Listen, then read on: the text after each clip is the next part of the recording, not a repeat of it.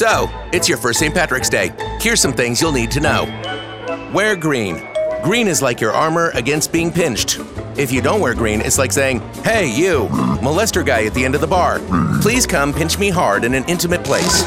Another thing you need to know is that if you're Irish, people are going to come kiss you, which is why most real Irish people hide in their houses on St. Patrick's Day.